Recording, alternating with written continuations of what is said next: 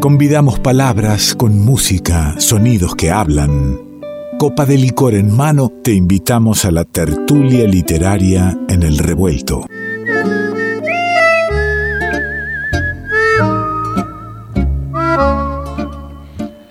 La tertulia literaria aquí en el revuelto la tenemos gracias a los amigos de, de Barrales Design, ¿eh? que te pido que, que los sigas en Instagram y, y, que veas las cosas lindas hechas con tanto cariño de manera artesanal para que puedas vestir tu casa.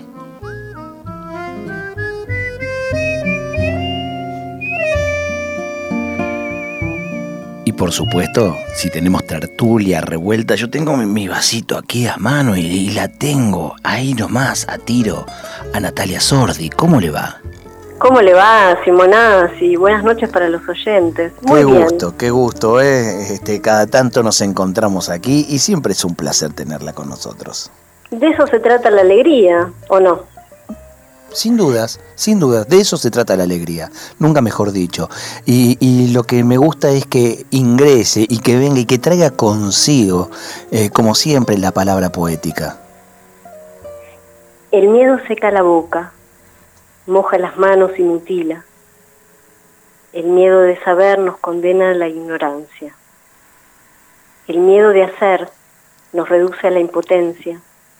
La dictadura militar miedo de escuchar, miedo de decir, nos convirtió en sordomudos. Ahora la democracia, que tiene miedo de recordar, nos enferma de amnesia.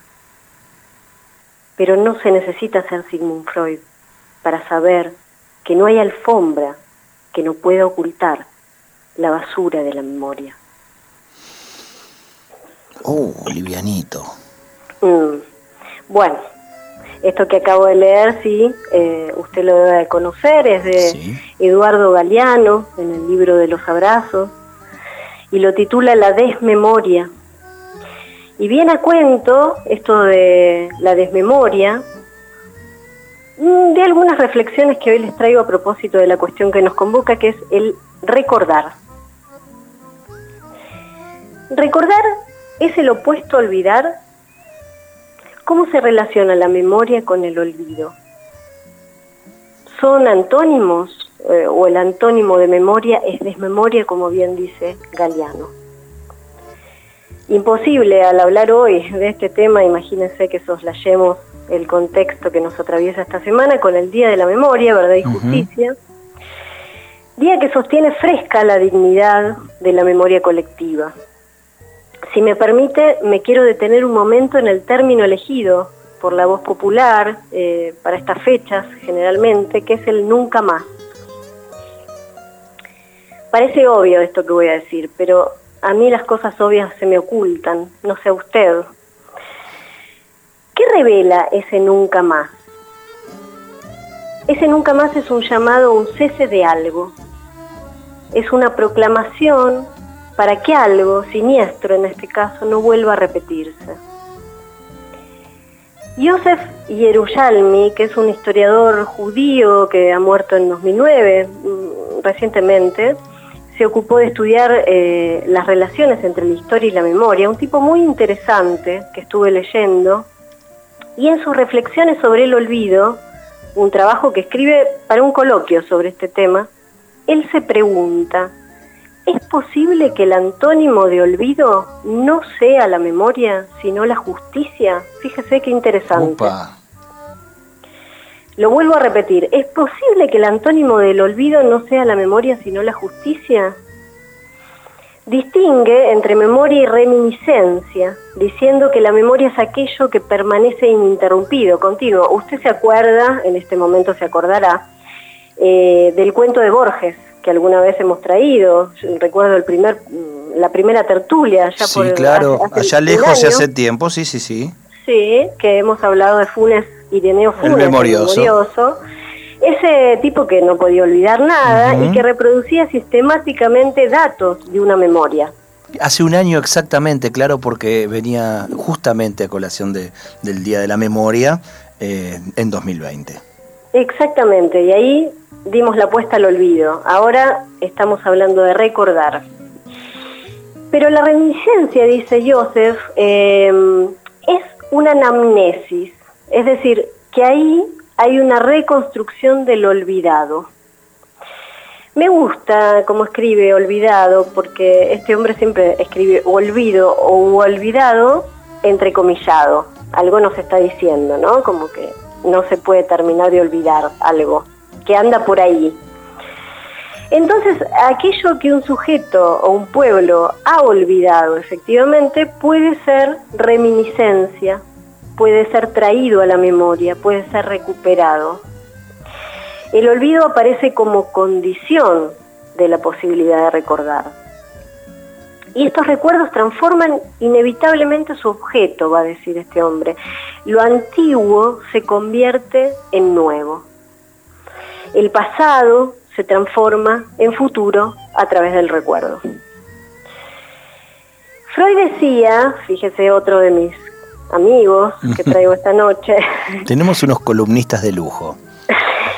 claro, dialogamos con, gente interesante. Freud decía que el analizado no recuerda nada de lo olvidado, de lo reprimido, va, a decir él, ¿no? de lo sofocado, sino que lo actúa. No lo reproduce como recuerdo, sino como acción. Lo repite, dice Freud, sin saber desde luego que lo está haciendo hay una repetición.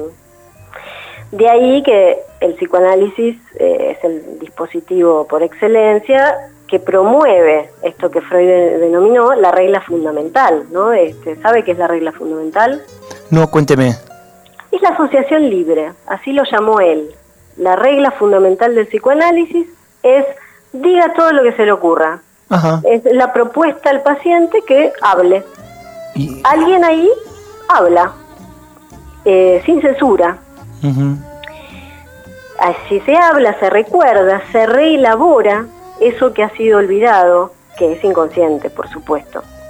En ese hablar, en ese recordar, en ese volver a pasar por el corazón, como diría Galeano, a propósito de la etimología de recordar, con la que él inicia el libro que hoy citamos, el libro de los abrazos, en ese hablar se construye el relato, la memoria, algo que toca la verdad del sujeto. Pasar de un olvido a otro, allí donde está lo que recuerda.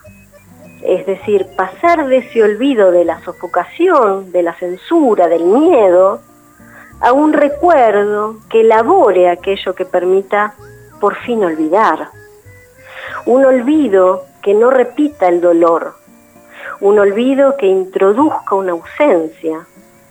Allí se ubica la reminiscencia, eh, viva, de cara al mañana. ¿no? Recordar es con esto, recordar es un devenir hacia algo nuevo. ¿Quién voy a traer ahora? ¿A usted qué le parece? Yo diría así, con los ojos cerrados a Nietzsche. Y, vio como sabe.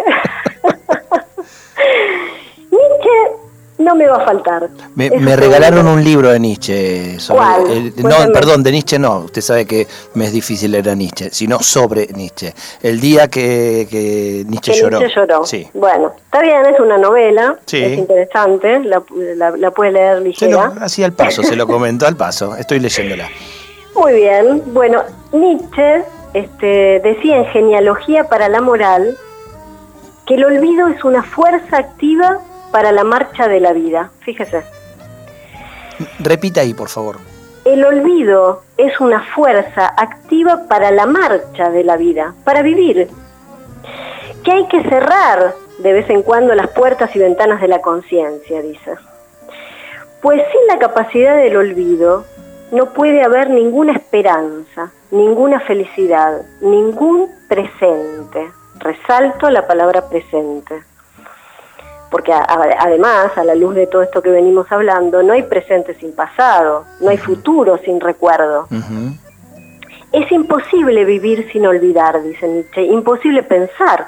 Fíjese Funes, Funes era una mera reproducción de la memoria, no había ahí una reminiscencia, no había una evocación que es, eh, por supuesto, está en el lugar de algo que ha faltado, ¿no? que se ha perdido, que se ha olvidado. Entonces, eh, ¿de qué olvido se trata? este olvido, este que no es el sofocado, ¿no? sino el olvido que permite el recuerdo, es el que permite la ausencia y la presencia, diría yo, en el acto de recordar. Voy a cerrar, si le parece, ¿no? Si está todo bien, ¿usted está bien por ahí? Estoy bien. No, yo estoy tomando nota y, no le abro ventanas para porque tendría que llamar a Mavi Díaz si no podemos quedar toda la noche charlando.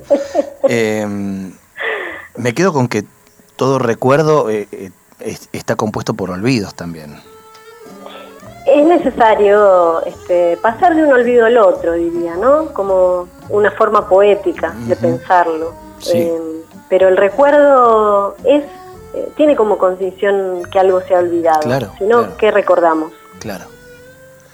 Bueno, cuénteme, ¿con qué iba a cerrar? Claribel Alegría. Mire usted. Poeta nicaragüense y su poema que dice así.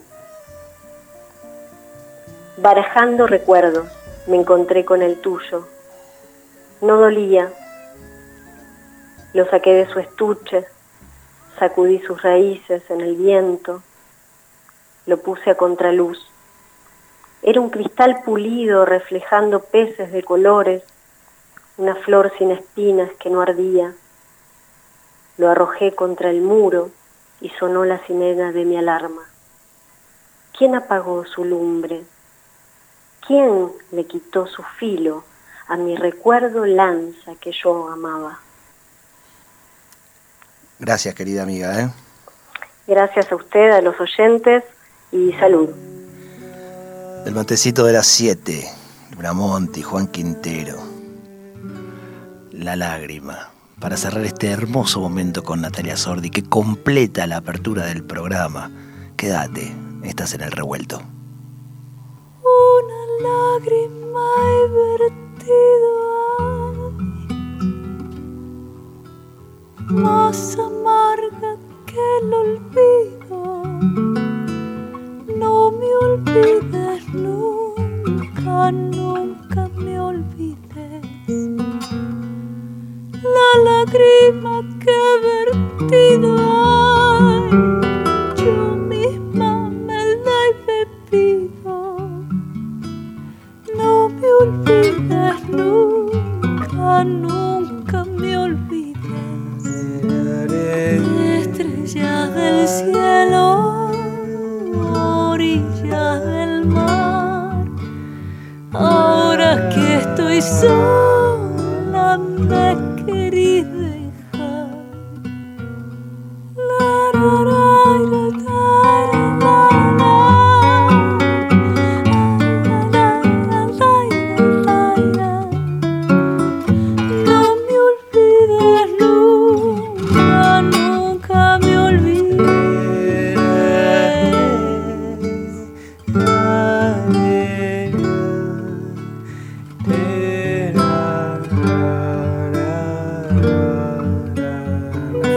pedido que te olvide hoy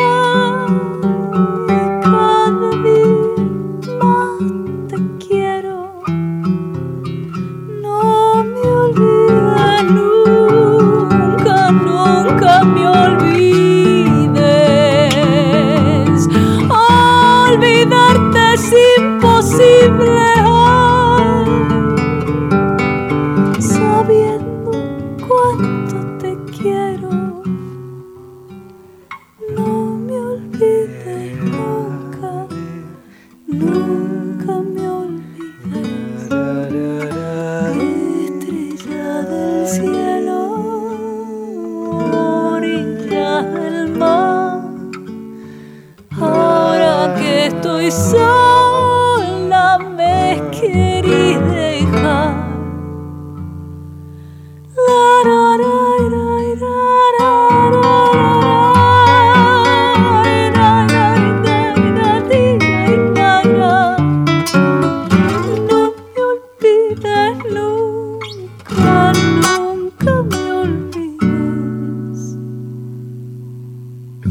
de radio. El todo es más que la suma de sus partes.